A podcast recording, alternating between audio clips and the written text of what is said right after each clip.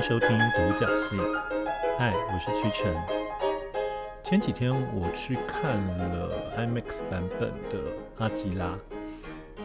当然这并不是我第一次看哦，但因为之前看《阿基拉》大概都是在用 DVD 或者是看网络上面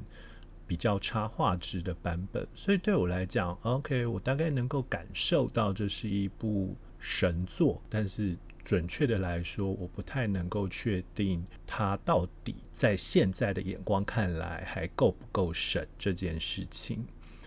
嗯，当然，随着我进了电影院，然后看到了第一个镜头，呃，我想大家可能知道，阿基拉的故事是在讲，呃，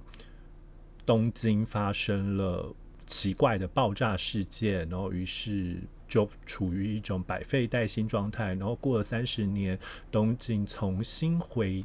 到了某种非常繁华的状态，但其实每个人都找不到生存目标，是一个属于 cyberpunk 里面所谓的 high tech low life，就是你在非常好的科技的状况底下，却只有非常低价或者是非常廉价、非常低劣的生活。标准，或者是你没有生活目标，呃，那它的开头其实很有名的，就是那个呃，就是一个黑色的球的爆炸，这样子，就是那个爆炸是黑色的坡，并不是我们很熟悉的好莱坞式的爆炸的那种红色的云这样子，所以。呃，那个镜头我当然知道它很重要，它很了不起。可是其实，在电脑上看，或者是在荧幕上看，对不起，我真的是没有办法看出它的令人赞叹的地方。然后，可是当你坐下去，那一颗球出现的一瞬间，你就忽然间懂了。在大荧幕看，你可以理解到那个黑色的，仿佛把旁边的光都吸进去的那种魄力。视觉上的魄力，以及听觉上的许多琐碎的叠层的音效创造出来的，跟那个影像对你一起伴生的压迫感，你瞬间可以理解到啊，我在看一部神作，而即便至今，它也应该是一部神作。当然，现在讲其实没什么用，因为我猜，哦，这个 podcast 这一集。上播的时候应该已经下档了吧，很可惜，所以或许大家可以期待，就是大家可以去呃簇拥，或者是去像呃龙猫大王说的一样，就是我们不该问现在为什么我们还要看 IMAX 版本的阿基拉，我们该问的是为什么不能每年都看一次 IMAX 版本的阿基拉？就是大家可以去复议它，我看看有没有片商会这样子每年进一次，就当做某种。就像奇幻影展的卡拉 OK 唱那样子，当然他唱不了歌。呃，阿基拉很重要，然后你从里面也看得出许多它影响日后的东西，包括呃它的飞车追逐，你可以在各种各种相关的动画看到哦，甚至包括头文字 D。然后，或者是他对各种影像的运用，以及叙事节奏的方式，你都会看得到它被拆解成为了许多放到后来的动漫画的影响之上哦。那在这件事情上，我并没有讨论阿基拉多重要这件事情，对，而是我忽然间意识到，就是他的确成功的补足了我某种有趣的。印象，也就是呃，在一段时间内，动画电影的运镜模式是比同时代的电影要来的高超的。这当然跟技术有关哦，技术还有摄影技巧的关系。如果有人知道的话，就是呃，安野秀明拍的正宗哥吉拉。对不起，我只记得日文是新哥吉拉。就是正宗哥吉拉的开头其实是用 iPhone 拍的。那他说为什么要用 iPhone 拍呢？因为只有手机才有办法有那么低的视角。OK，也就是说，其实电影的拍摄本来就跟技术相关，那可是电影碍于技术所限，其实有很多镜头它是做不到的。那时候还没有那么强烈的哦。那阿基拉是一九八八年的作品哦，在一九八八年同时代的其他电影相较之下，你都会发现阿基拉所能采取的视角、呃镜头切换，虽然它在镜头切换上的确有着某种瑕疵啦，但是。在这些地方，你都会发现他做的其实比同时代电影好非常多。你甚至怀疑他深刻的影响了某些同时代电影啊，不对，不是同时代电影，某他深刻的影响了后来的电影。那这件事情其实刚好跟今天我我碰到另外一件事情有着某种呼应哦，也就是呃，我今天去了一趟台中的图书馆，当然是因为要借书哦。然后要借书的时候，我就开始发现。暑假快到了哦，这边要讲快到，现在是七月七号。诶，我刚刚没讲过，好，如果有讲过，我再讲一次。现在是七月七号，因为武汉肺炎 （COVID-19） 或者是新冠肺炎，看大家喜欢什么称呼，你就自动的把你不喜欢的称呼给屏蔽掉就好。虽然你如果不喜欢武汉肺炎的话，我个人是建议不要以后不要听了，因为这个节目我的立场可能会让你会有一点不舒服。OK，好，那。简单来讲，就是哦，就是暑假快到了，因为武汉肺炎关系，今年的国高中国小生的暑假都要延到七月十五号才能放哦。那呃，暑假其实是一个你常常会看到各级的学校或者是一些教育单位或者是一些图书馆，他们会开始推出所谓的暑期阅读书单。但暑期阅读书单其实。大概二三十年，哎、不对，我我还没那么老，对不起。但是我大学的，哎、大学差不多是二十年前。大概二十年前呢我，其实对于所谓的暑期阅读书单，或者是青少年建议阅读书单等等的，其实相当的嗤之以鼻哦。我老是觉得阅读是属于这么个人的事情，为什么你要让他别人来指手画脚的？好，有没有发现跟？上次讲的选书师，我自己跑去紫书房当选书师这件事情，显然是背道而驰的。当然，我的内心有一些转变哦。但我觉得的是，它其实跟选书师不太一样啊。选书师是真的针对你个人嘛，所以我的意思是说，这个书单明明就是一个针对群体性的，你为什么要自愿的加入一个我跟这群群体的心灵是一样的这样子的存在？就是假设我们阅读同一种书，会变成同一种人这样子。那这件事情当然变得不太一样的地方，是因为我长大了，就是随着我的呃的的年纪日渐增长，然后我开始意识到一些东西不一样。其中第一个地方，大概是我开始意识得到有所谓的养成型书单这件事。或者说教养型书单，我这边教养并不是在指家教啊，或者是某种你的品味等等的。我这边教养书单，这边教养有点像日文的教养书单，也就是呃素养的意思，就是你建立某个你对文学的认知的状况的时候，你需要建立起对这个文学的某种概略式的了解。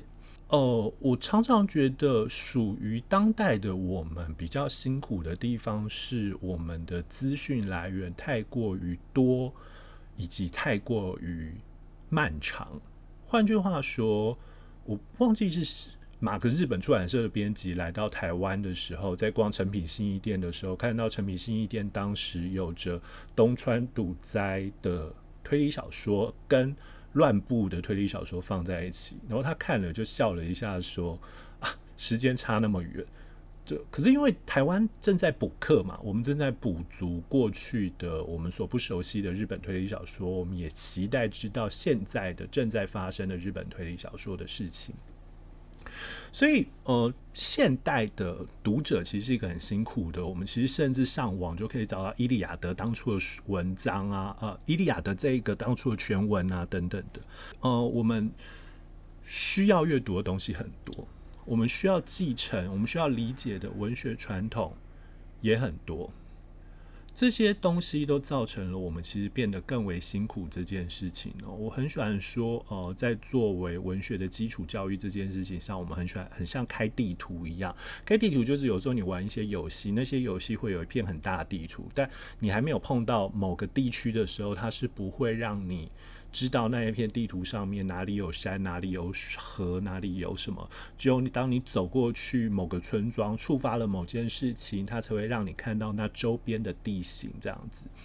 那开地图，有人大家喜欢自己开，有人自己喜欢从自己的位置，然后慢慢的四面八方的开。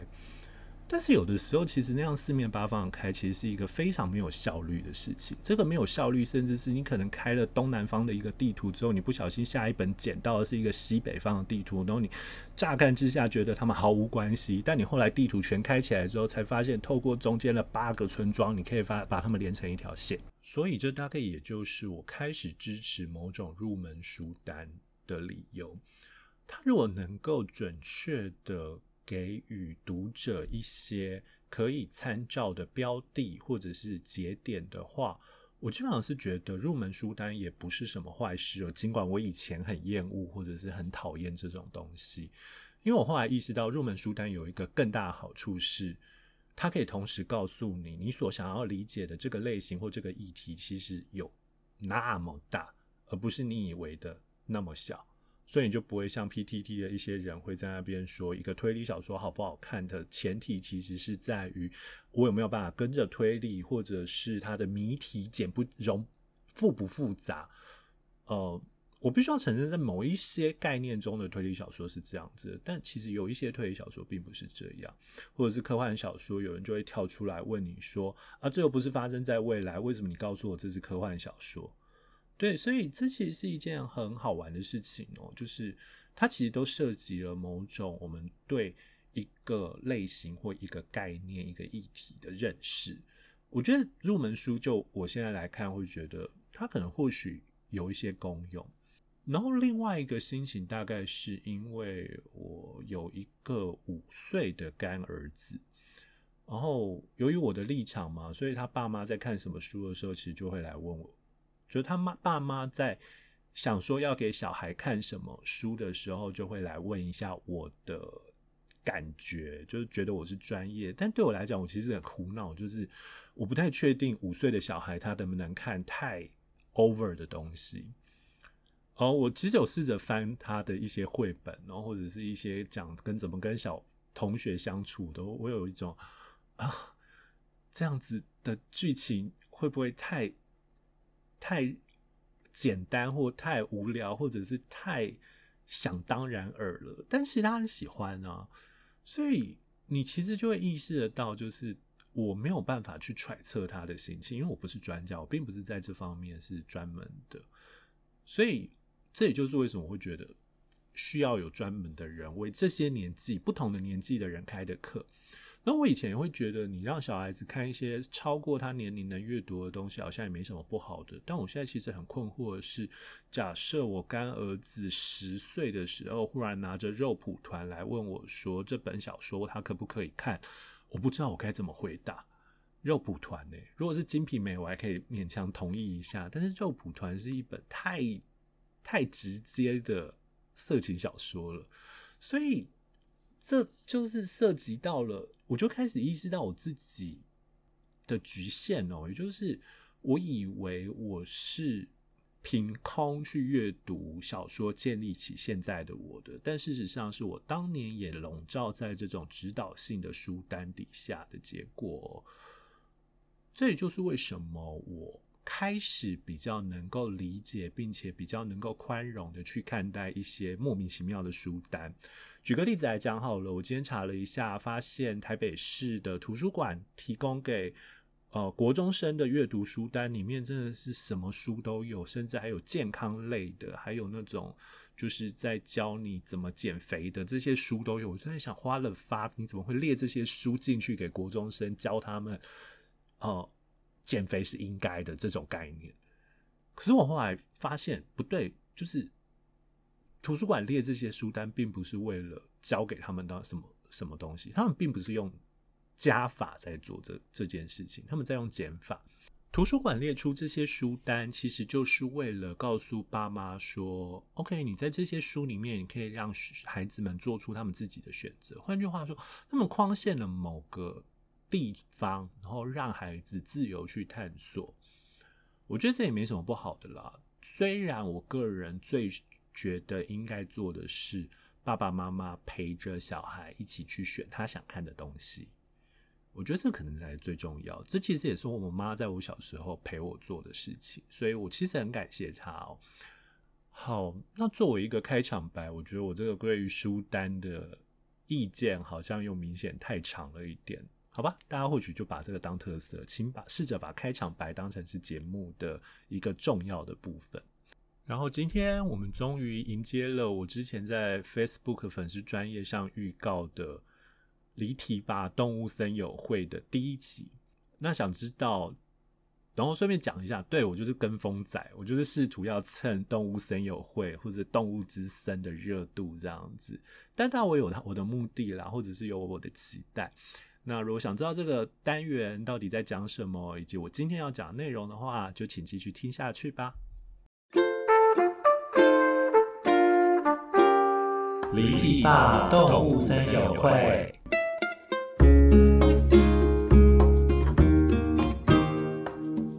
由于今天是离题吧！动物森友会这个单元的第一次录制哦，所以就算作为一个跟风仔，好像也应该要来交代一下这个单元将会往什么方向走。不过在交代这个单元之前，好像需要先来介绍吧。呃，集合啦！动物森友会这一款游戏，呃，这一款游戏呢是。任天堂从两千零一年推出的动物森友会系列，而这个的原名叫做《集まれ动物の森》，动物の森就呃翻成直翻成中文就是动物之森，所以常常会听到人家叫它动物森友会，也有人叫它动森，也有人叫它动物之森哦。呃，接下来如果你听到这三个词都在讲 呃这款游戏，而且是专指二零二零年推出的这一款集合啦动物森友会。呃，这个游戏的本质是某种悠闲的另类生活游戏哦，也就是你操纵着你的角色啊、到了一个小岛，然后在那个小岛上，你可以抓鱼、抓虫，然后哦，最近开放了抓海洋生物，你还可以去游泳，然后。收集到博物馆，然后或者是你还可以布置自己的房子，布置自己的小岛，然后在这个小岛上会有许多你的动物同伴哦。呃，请记住，很多时候有些人会说，呃，玩家是村长或什么，其实不是，玩家只是岛民代表而已，也就是我们。暂且代表了岛上的这些人，我们跟那些动物其实是没有从属关系的，就像我们并不会说立法委员是我们的主人一样。所以呃，请记住这个很重要的概念。好，那呃，集合吧动物森友，集合啦动物森友会，呃。是一个卖的非常好的东，卖的好的非常好的游戏哦。截至呃，它今年三月发售，然后好像才过六个礼拜吧，它就已经卖了一千一百多万套了。呃，当然这中间有数位版，所以才会加强它可以迅速度度卖那么快哦。如果没有数位版的话，可能只有八百万套左右。那呃。其实事实上是，就算我不特别介绍这个游戏，各位也应该在呃你的社群软体、你的同学、你的朋友、你的同事、你的身边的人，偶尔会看到有人会贴出这类的照片呢，或者是到处去问说，呃。诶、你的大头菜加多少等等的，这其实都是呃这个游戏所带来的某种奇特的呃变化哦，就是它的热潮，大概从这件事情就可见一斑。好，那。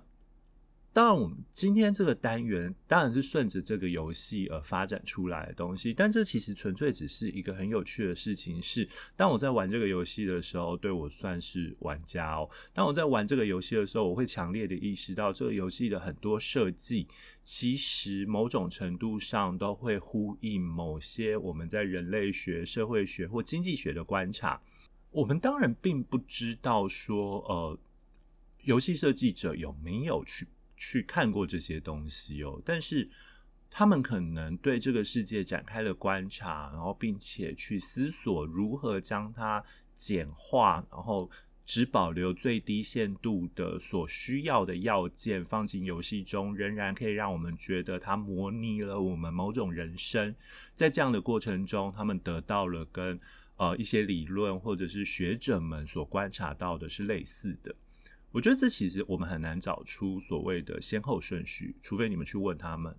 呃，问设计者。但你问设计者，设计者又不会告诉你实话。对，我的本质就是我不信任作者的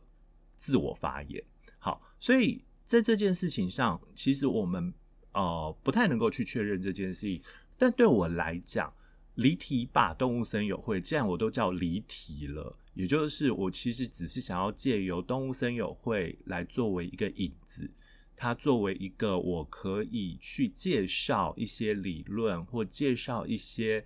呃思考或概念来给大家的一个。机会，也就是我想要透过动物森友会去稍微普及一些我自己觉得或许很值得知道的一些社会学或者是文学或者是呃相关的人文领域的理论。呃，当然我自己才学有限哦，并没有办法所有都弄得很清楚，所以呃接下来的介绍也多半都会是比较通识型的。比较呃基础的介绍，如果要更仔细的话，欢迎大家可以跟我讨论，我可以我或许可以告诉你们什么方向可以，你可以往什么方向去思考这件事情哦。好，那今天的呃离题吧动物森友会呢，其实是要从这个游戏里面一个很有趣的机制开始讲起啊。对了，要特别强调一下，我这个单元不太会强调游戏性，可能还是会讲到，但是。呃，那不会是重点哦。OK，呃，就是这个游戏有一个很重要的机制，称之为送礼。什么叫送礼？也就是我们作为玩家要怎么样跟动物打好关系呢？其实最快的方式就是送礼物。你可以送给他礼物，例如你送给他衣服，他会马上穿上；然后你送给他。屋子里的布置用的家具，他也会马上布置。然后你送给他一些奇怪的东西，例如哦，那个岛上可以抓挖到化石哦，例如化石，他们会很高兴。呃，在游戏的设计里面，好像那个加分加蛮多的，他们会很高兴。然后可是他们会呃。并不会把它摆出来啦，因为每一个动物都有自己的装潢风格，所以有些不符合他们的东西，他们就不会一定要把它摆出来。好，那为什么要特别强调这一点呢？是因为这个东西有一个很好玩的设计，是当你送给动物东西的时候，动物往往会回送你东西，然后这个回送的东西其实是随机的。但是呢，每个人也不能讲每个人啦，就是大家经常性的会做一些事情，是想尽办法拉近跟动物的关系，就是为了让最后动物可以送你它的照片。我要强调，这其实是一个很有趣的设计哦。就我并没有要讲说它很自恋或什么，但是你就会发现，当动物送你它的照片的时候，是你跟它的关系的顶点。就在游戏中能够送你照片的动物，就表示它跟你的关系已经到了这个游戏的设定的设定的最高值了。但为什么会这样？或者说为什么我们送动物，动物还要回礼？或者说为什么我们会借由这种送动物而建立起某种人际关系？哦，其实实际上是这件事情在很久以前，也不用也没有多久以前，二零年代开始吧。呃，在一九二零年代的时候呢。呃，人类学家其实就分别在不同的原始部落发现了送礼其实是作为人类关系的基础的这件事情。呃，我们稍微讲一下当时的理论跟主要的脉络好了。好，呃，很多人或许会有点困扰，就是人类学跟社会学的差异到底是什么？事实上都差不多，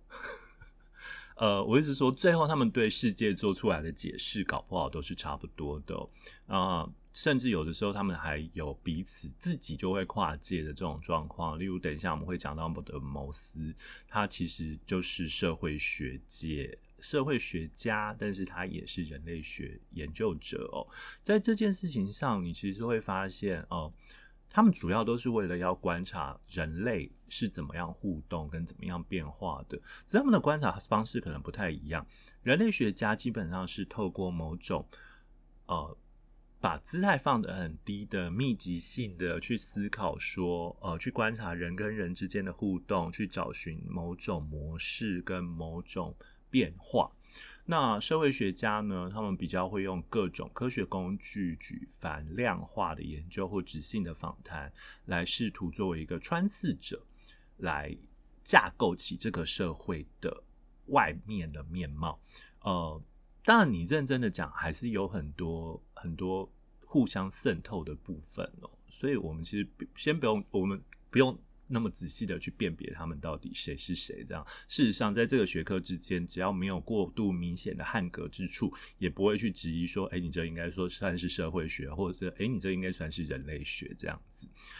但人类学有一个很重要的，社会学家多半不会做的事情，是人类学家会有所谓的蹲点跟田野调查，就是人类学家会去想办法融入一个环境、一个世界，去理解、去了解他们的东西。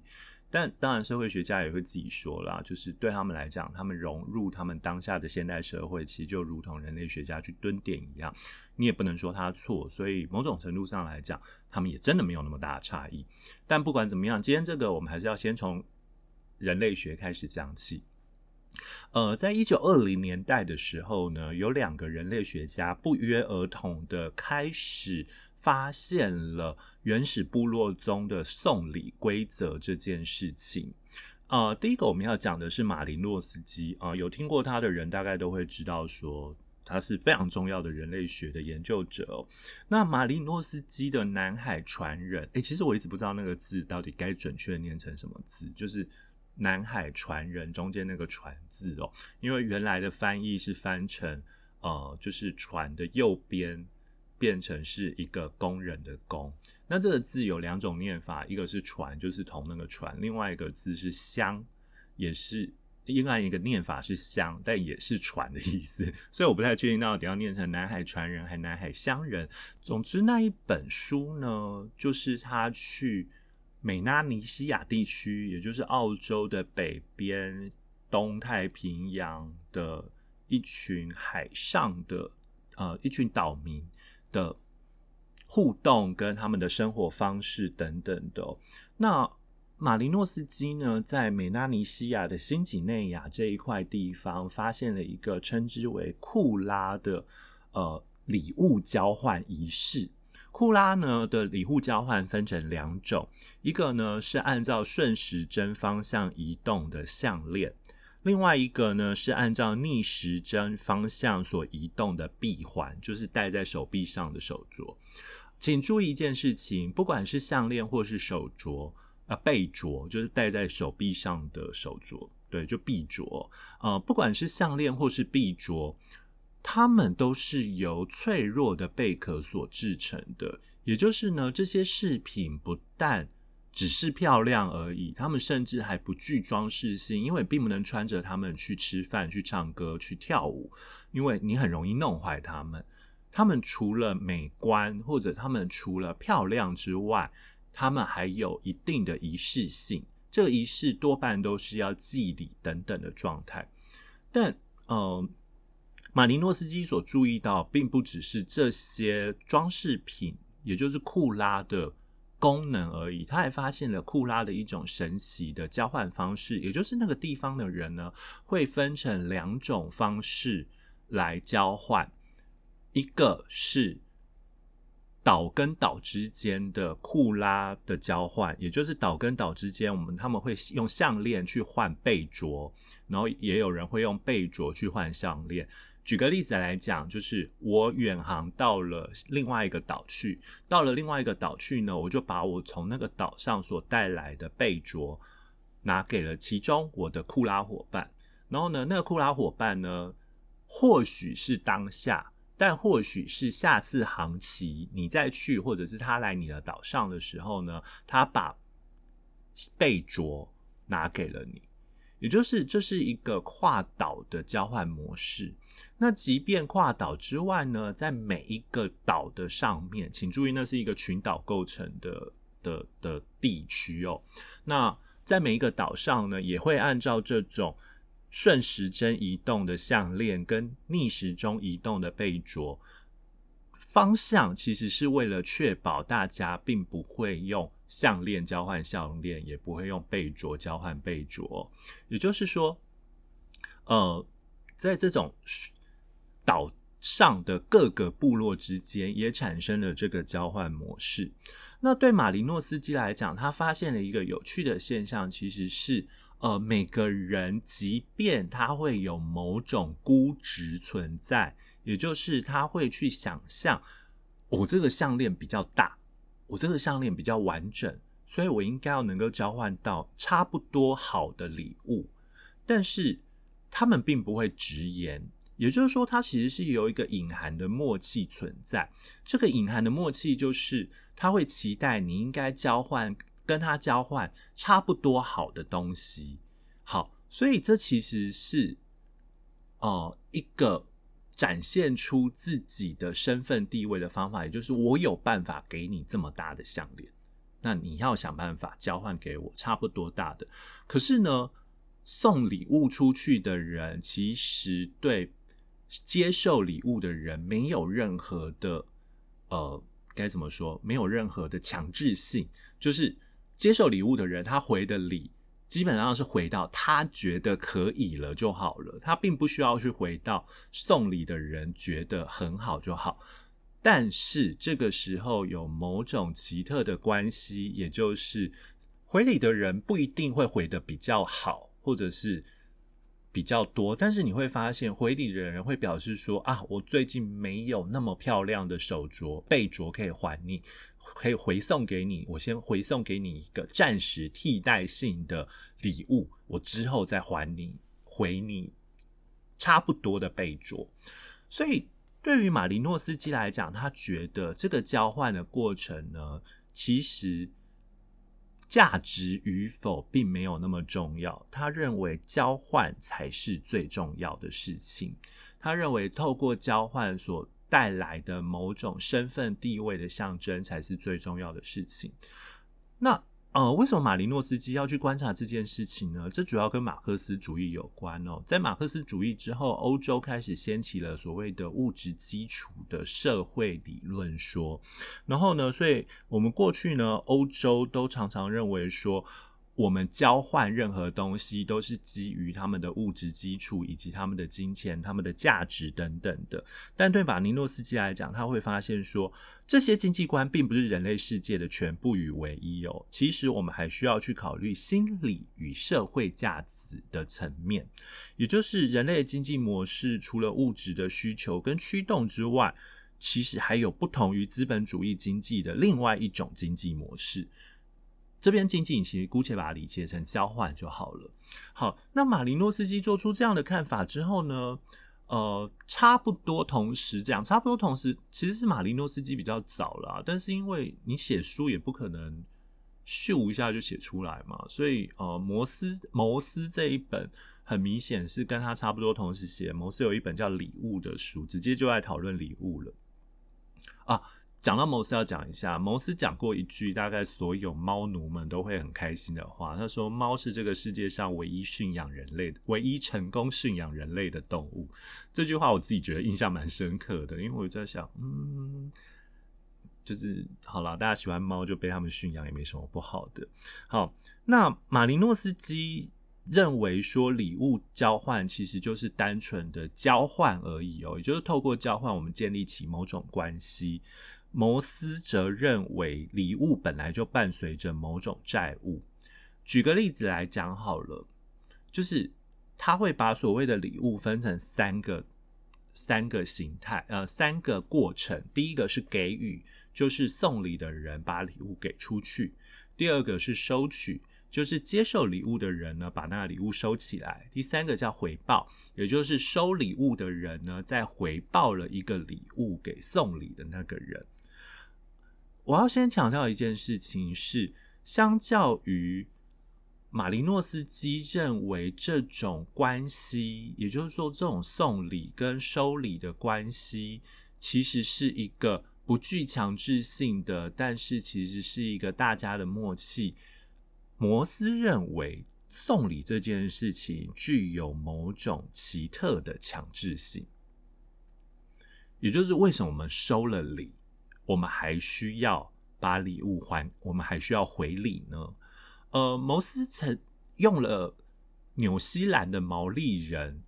的一个观念，他们认为当人送出礼物的时候，也就送出了好。这个东西好是一个纯粹精神上的，你可以把它理解成某种灵魂，或者是某种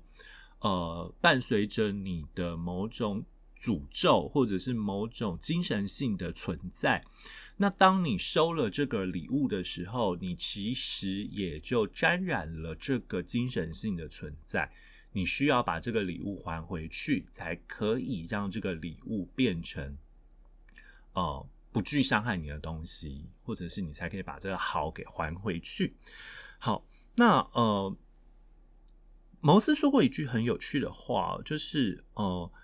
仅仅是拥有礼物，就会置接受者于一种你似有罪的状态，在精神上居劣势，而在道德上不平等，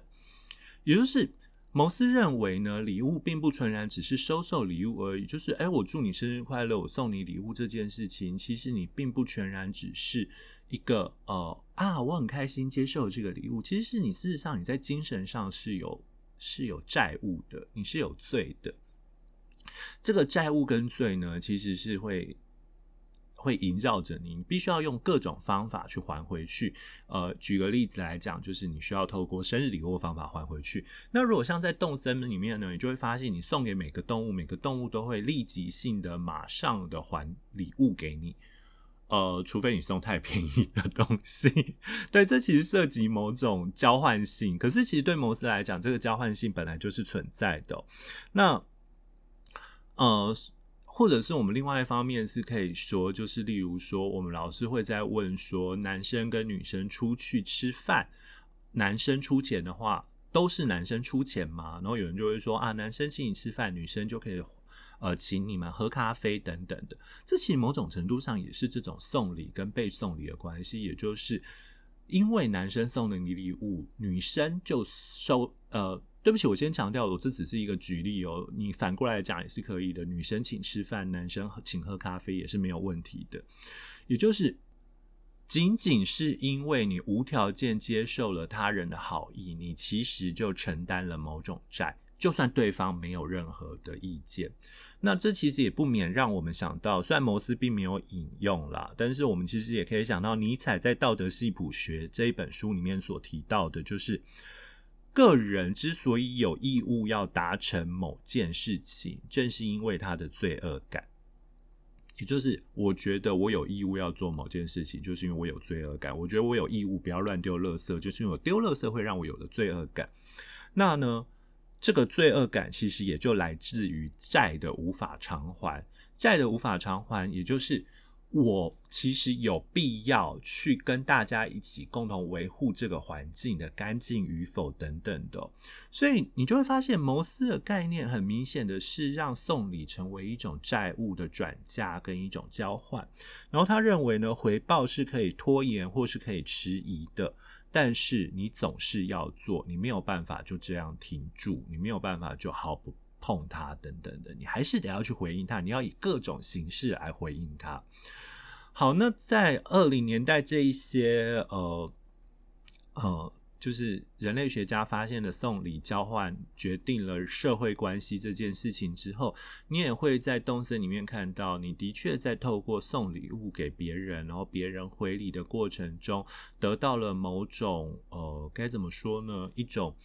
好像我们更紧密相连，不仅是在游戏的数据内是这样设计的，即便是你自己都还是这样子哦。呃，举个例子来讲好了，我其实并不是那么常送礼物的人。那呃，在游戏里面，可是你就会发现，在游戏的设计里面，当你跟他的关系好到一定的程度的时候，他会开始做一件事情是，是他会跑过来主动送你礼物，或者是他会跑过来问你说：“哎，我有一个东西要给你，你要不要？”然后，可是你要花钱买。这件事情很好玩吗？就是为什么？但它其实都是强加于你一种债的累积，但是它强加于你一种债的关系，它让你在心理上觉得你需要跟他有更紧密的连接，才可以偿还这个债。这件事情某种程度上在现代其实也可以构成一个条件哦，所以你才会发现有一些女生其实面对那些摆明喜欢她的男生，就是连吃饭都不肯吃，连礼物都不肯收。那有人就会说，收一下礼物会怎么样吗？对，就是会怎么样，因为那就有债的关系的存在。好，那呃后来呢？布迪厄就是大家比较熟悉，可能是场域的布迪厄，或者是区隔的布迪厄。布迪厄其实他也是人类学这种跑蹲点出身的，他五零年代在阿尔及利亚蹲过点，然后呢，他就发现了一件有趣的事情是，呃，他开始在一起了实作这件事。所谓的实作是什么？实作的意思是说，呃。哦，对不起，我先解释一下。布迪厄其实关心的是另外一件事情。布迪厄关心送礼这件事情，关心的是那为什么我们并不会认为送礼其实就是逼对方背负债务？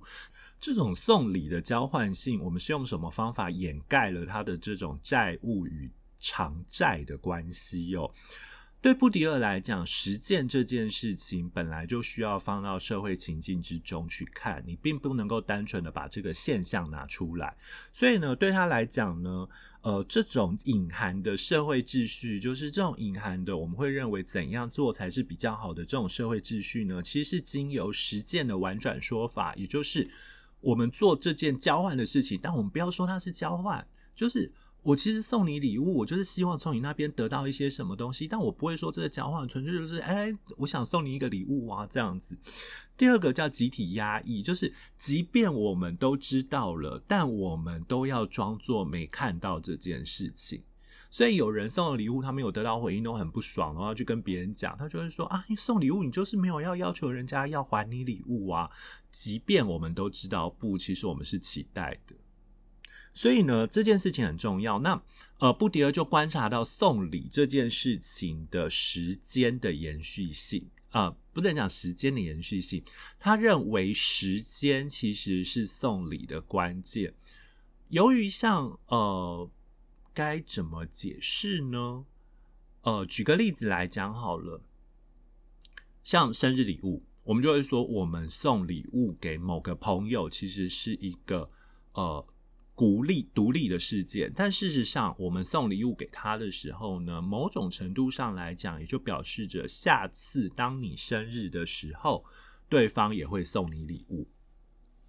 这件事情其实决定了送礼的独立性，也就是我们可以靠这种呃各自看似独立的事件来说服自己，我们并不是一种交换。我们只是一种纯然的慈善跟一种纯然的爱，但其实不是，我们其实就是有某种交换在里面，这是布迪厄的看法啦。那呃，所以布迪厄认为说，这个时间其实通过这个时间有这种礼物的两面性哦，也就是一方面我们期待交换，但另外一方面我们不敢承认其交换。那所以这就变成一种共谋的幻象，也就是我们透过送礼这件事情达成了交换，然后达成了我们的关系的建立，但我们以但我们装作我们没有看过它。好，再讲一次，熟悉布迪厄的人，大家会对共谋的幻象幻象这个词很熟哦。对，他在呃场域论，也就是呃。艺术的法则这一本书里面也用了共谋的幻象来解释艺术或文学到底是建立在一种怎样的逻辑跟游戏规则之中哦。这其实布迪厄对这个世界一直以来的观察。那这种共谋的观共谋的幻象呢，就让礼物并不能当成是纯粹的资本交换，也就是并不是我送你一个五百块的礼物，你就起码要送我一个四百五十块到五百五十块的礼物，那是圣诞节交换礼物才会出现的事情。而且事实上是圣诞节的交换礼物，你即便收到的你觉得知道价钱是差不多，你还是会不开心嘛？因为老师会觉得我买了那么好礼物出去，但是我得到的却是一个垃圾。为什么会这样？因为呃。当然，就是因为每个人对礼物的看法不一样。但其实布迪厄认为呢，其实礼物本来就不是纯粹的资本交换，我们其实是把它当成某种象征资本的对接。他跟牟斯认为礼物是一种权力的施予跟回馈不太一样。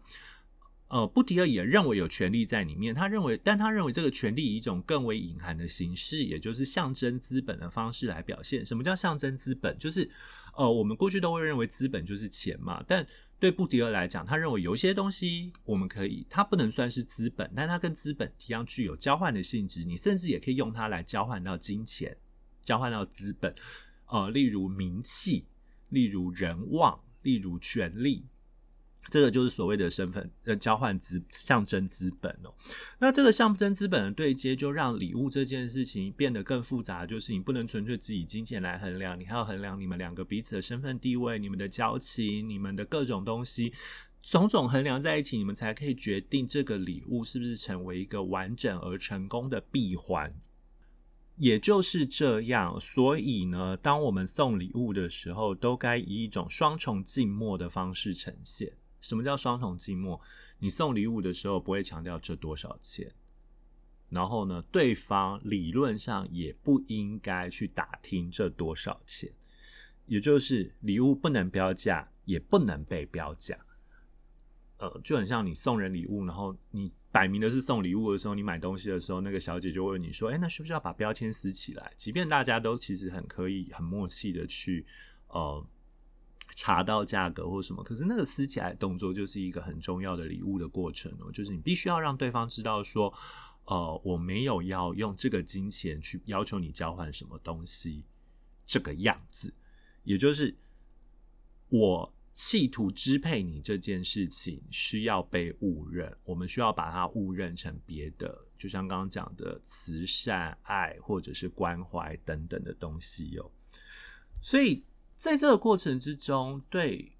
布迪厄来讲，交换礼物成为了一种正当性的宣称哦，也就是我可以公开宣称我们两个有着一定的关系，然后这其实是透过交换得来的。当然，他后来把这个概念发展的更细致啊，并不全然只是靠着礼物这件事情而已。但事实上是，如果我们回到动森里面来看。除了我们跟动物会交换礼物之外，你也会发现动森的机制、游戏机制是不断的逼人交换东西的。例如，他让每个人的岛上所卖的某些东西，呃，举个例子来讲好了，吸尘器或者是电风扇，每个人岛上卖的就只会有一个颜色。那你如果觉得啊，我想要红色的电风扇，或你想要绿色的电风扇，可是我岛上只有黑色的电风扇，那我该怎么办？我该去想办法找人交换，我该去想办法找人摸。呃，所谓的摸，就是你只要那个人，呃，把那个东西交给你，然后你再还给他，你就可以在自己的岛上用自己的岛上的 ATM，然后网络购物，把那一个颜色的电风扇给买回家里。但是这个交换就变成是一种很纯粹的。交换而已吗？没有，事实上是在交换过程之中，你们就让你们的象征资本对接了，也就是他把他多余的资源无条件的给你，然后有的人会还他礼物嘛，有人会送他礼物，有人会带个水果当礼物，但有的人是不会的，所以你就会发现这种交换过程变成是一种复杂的社会实践哦。那如果再讲得更为仔细一点，也就是，呃。动森里面有一个卖大头菜的概念，你就把它想成是股票，然后股票一个礼拜之后就会过期，所以它需要在这个礼拜的尽可能的高点卖。可是每个人的高点可能都不一定多高，它的卖价，大头菜的卖价，你买到它的价格大概都是九十到一百一左右。但是有的人岛上你去卖那个大头菜可以卖到五百块，可是你自己的岛上只能卖到一百块、两百块。这个时候你就可以去哦。别人岛上卖那个大头菜。可是你去别人岛上卖那个大头菜，你会发现有的人会要求，哎，你来卖，我希望要有一个礼物等等的。有的人会要求礼物，然后你就会发现说，这个礼物的东西或形式其实并不并不限。但事实上是我自己，有人会很讨厌直接要礼物的行为，但对我来讲，我反而觉得挺愉快的。我很喜欢那种标价说我就是要什么样的礼物或什么样的东西的。卖大头菜的岛主，为什么？我刚才讲不是岛主，卖大头菜的岛民代表，为什么？因为我会觉得，我这样子，我的那个债务就清偿了，我并不需要跟他维持某种长期的关系，我甚至不需要想办法表现出我的感谢，虽然我是很感谢对方的啦，对，但是，所以你就会发现这种呃交换的关系，这其实也就是为什么动森会让大家会让。会会被人家说是一个适合他在武汉肺炎时期出现的游戏哦，因为他不断的透过这种我们早已习以为常且默认的建立关系的行为，来再度在虚拟的游戏中建构你的关系。你还可以透过这种建构关系的过程，去想象你拥有一个比你原来更大的交友圈，就是你有所谓的动森友。对，因为像我就有，我有一群，其实我从来没见过，但是我加入了某个社团，但我们就是会在里面交换一些东西或什么，然后我就觉得我好像很熟他们，事实上我只很熟他们的虚拟角色跟他们的岛的样子而已，所以我们也就会看到说，其实呃，我们现实生活本来就是有不断的透过各种交换关关系来构成我们的呃情感的连接，那动森在这方面。表现的相当好，它相当程度的复制了这个关系的建立，以及它做的更为细致或做的更为方便一点。但这大概也就是我们老是觉得，透过动森，我们跟动森的情感是不一样的。我们跟动森里面的动物的情感是不一样的，因为他在做的事情，其实跟我们平常希望现实生活去跟别人建立关系做的事情，其实是差不多的。好，这也就是第一期的。离题吧，动物森友会的表的内容，呃，我不太确定大家喜不喜欢，不管喜欢或不喜欢，都欢迎到我的 IG、我的脸书的粉丝专业，或者加入我的 Telegram 来，呃，跟我聊聊相关的事情哦。呃，如果不知道这些连接在哪的话，IG，呃，在你们的，就是你们看到这个 Podcast 的。Podcast 的内容下面都会有一个相关连接，我可以点进去就会有看到相关，或者是查独角戏，也应该可以查我粉丝专业，那你就可以知道其他的东西要去哪里找了。OK，那不管如何，今天节目就到此为止，谢谢大家，也希望大家下礼拜啊，讲一下每个礼拜四都会固定更新，这是我对我自己最起码的要求，但是呢。礼拜一偶尔会有不定期的惊喜更新，所以呃，请大家就是如果想到的话，就礼拜四的时候注意一下。不过反正呃，就是 Podcast 也没有什么必然的及时听的理由啦，所以嗯，就大家想到就听，看到更新就听吧。好，不管怎么样，谢谢大家，那我们下次见。